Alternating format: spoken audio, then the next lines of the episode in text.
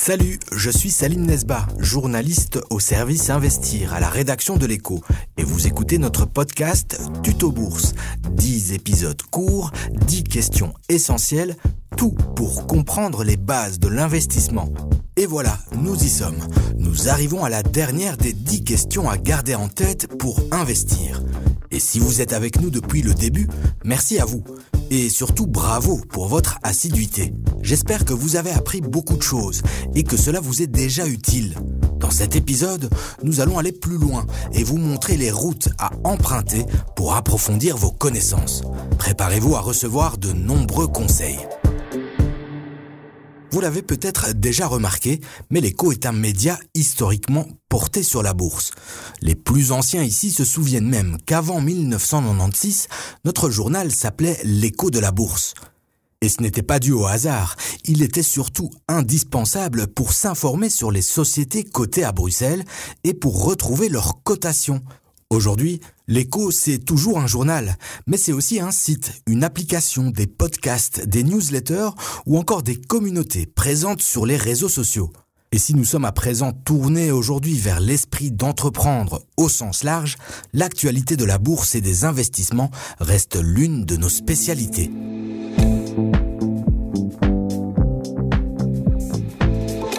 Bruno Ravescott pilote le service Investir de notre journal, où nous travaillons jour et parfois nuit pour exposer et analyser correctement les tenants et aboutissants du marché boursier. Voilà ce que vous pouvez attendre de nous.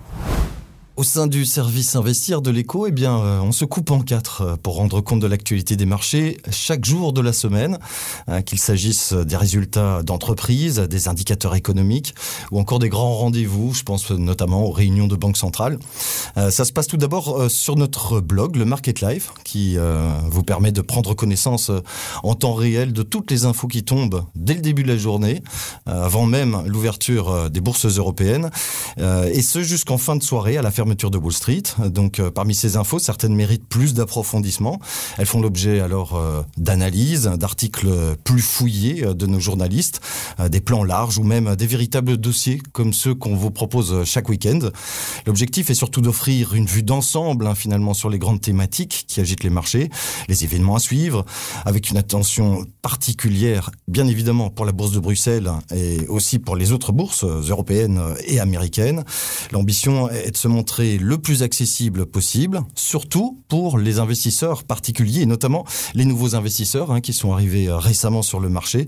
C'est précisément d'ailleurs le but poursuivi par notre concours rallye boursier qui débute chaque année à l'automne, par le podcast Tracker qui en est déjà sa troisième saison, ou encore évidemment ce tout aux bourses qui permettent aux nouveaux investisseurs de mettre le pied à l'étrier.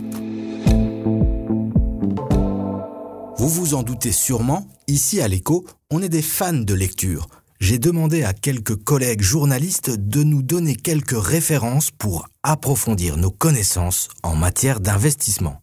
Je m'appelle Xander Vlassenbroek, je suis journaliste au service Investir de l'écho.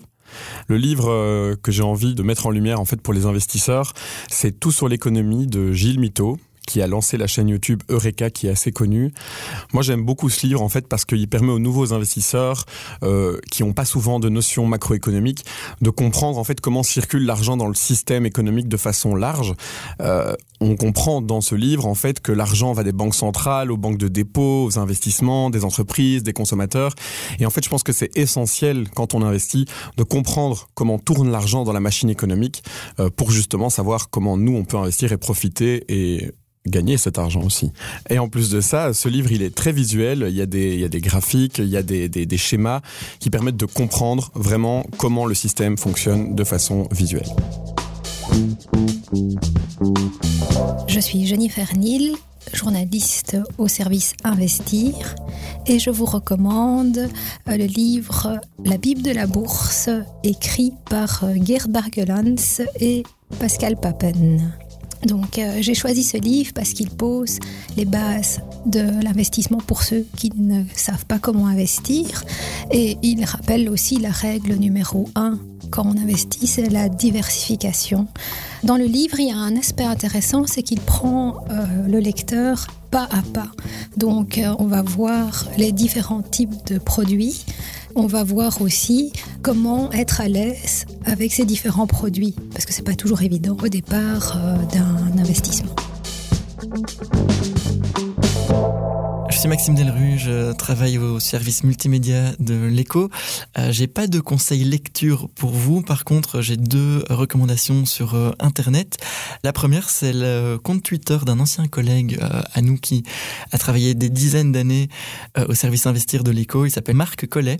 Son compte Twitter c'est @marccollet13 et en fait sur son compte Twitter on peut retrouver plein de conseils différents. Alors il retweet des choses mais il y va aussi de ses analyses et ce que j'aime beaucoup c'est qu'il n'y va pas par quatre chemins quand il a des opinions sur certaines actions.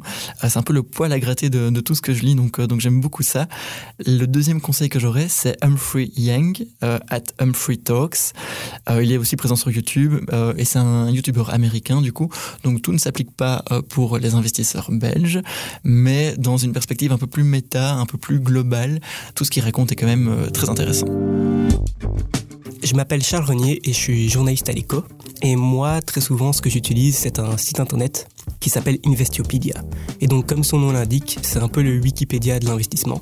C'est extrêmement complet. C'est en anglais, ce qui est un énorme avantage parce que très souvent, les médias anglophones couvrent de manière plus spécifique, par exemple, la, finance et l'investissement que les médias francophones.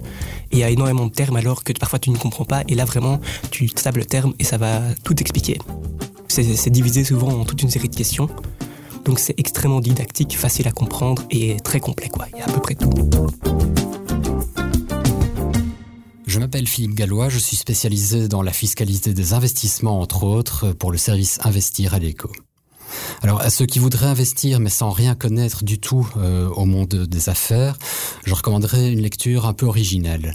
En tant que moi-même que fan de bande dessinée, je trouve que lire la BD Largo Winch, ça peut être une très bonne manière de se familiariser avec certains concepts des marchés, comme par exemple une offre publique d'acquisition ou OPA. D'ailleurs, OPA c'est le titre d'un des tomes de Largo Winch.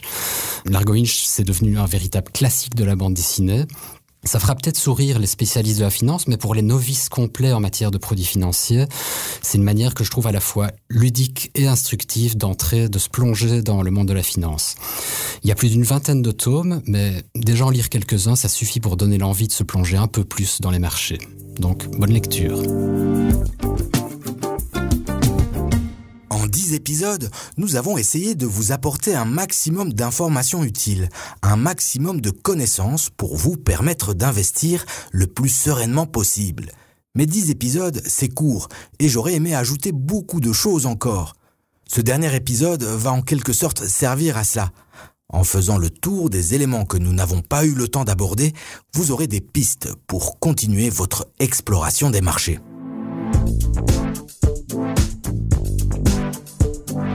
Les crypto-monnaies, comme le Bitcoin pour commencer. Vous vous demandez sans doute pourquoi il n'y a pas un mot sur le Bitcoin, l'Ether ou même les stablecoins dans notre tuto bourse. Ce n'est pas parce qu'on trouve le marché des cryptos inintéressant. En revanche, ce n'est pas le produit d'investissement le plus pertinent pour commencer à investir. Le marché des cryptos est non régulé et les échanges sont d'une telle volatilité qu'il est dangereux pour un novice d'y entrer comme on peut le faire sur le marché des actions. Si vous voulez en savoir plus sur les crypto-monnaies, il existe de nombreux livres et des sites d'information spécialisés. Il y a même notre site qui en parle avec nuance. Mais attention, il existe aussi beaucoup de charlatans qui rôdent sur le net et vous promettent la richesse dès demain au petit déjeuner. Options, put, call et warrant. Difficile de vous parler d'opérations complexes sur des produits dérivés, des produits d'achat avec option. Disons que ce type d'ordre est réservé à des investisseurs confirmés, car si on ne maîtrise pas ces instruments, les pertes peuvent être encore plus douloureuses que celles causées par des investissements classiques. Vous rencontrerez probablement ces termes au cours de votre expérience sur les marchés. Pour faire simple, on va dire que les options, les puts, les calls et les warrants vous donnent la possibilité d'acheter ou de vendre un produit financier à un prix convenu à l'avance et dans un certain délai. Les nuances entre ces produits sont nombreuses et il vaut mieux être aguerri avant de se pencher dessus. La vente à découvert Vendre une action à découvert ou shorter une action, si vous préférez le jargon boursier, c'est une manière d'anticiper la baisse du prix d'une action et de faire un pari dessus, un pari à la baisse. Le principe de la vente à découvert est relativement simple. Vous empruntez des actions pour une durée limitée, vous les vendez en espérant les racheter plus tard quand leur prix aura baissé, la différence vous revient sous forme de bénéfice et plus les prix entre la vente de ces actions et leur rachat a baissé, plus vous faites de gains. Cela n'est intéressant qu'à condition donc de prédire correctement l'évolution du cours de l'action.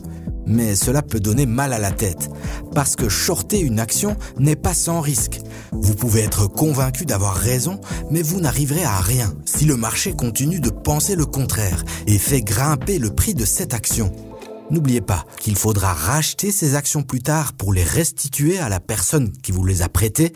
Donc, si le prix entre-temps a augmenté, vous serez perdant. C'est à peu près tout pour les choses les plus importantes que nous n'avons pas vraiment eu le temps d'explorer. Et nous voilà arrivés à la fin de ce podcast initiatique sur l'investissement. Nous espérons qu'il vous sera utile si vous prenez le chemin de la bourse ou si vous évoluez déjà sur la route des marchés. Encore merci d'avoir écouté ce podcast Tuto Bourse. S'il vous a plu, n'hésitez pas à en parler autour de vous et le partager. Vous avez sans doute des amis, des collègues ou de la famille qui s'intéressent au marché mais qui se demandent encore par où commencer. C'était Salim Nesba pour Tuto Bourse, une série de podcasts réalisés par Julie Garrigue.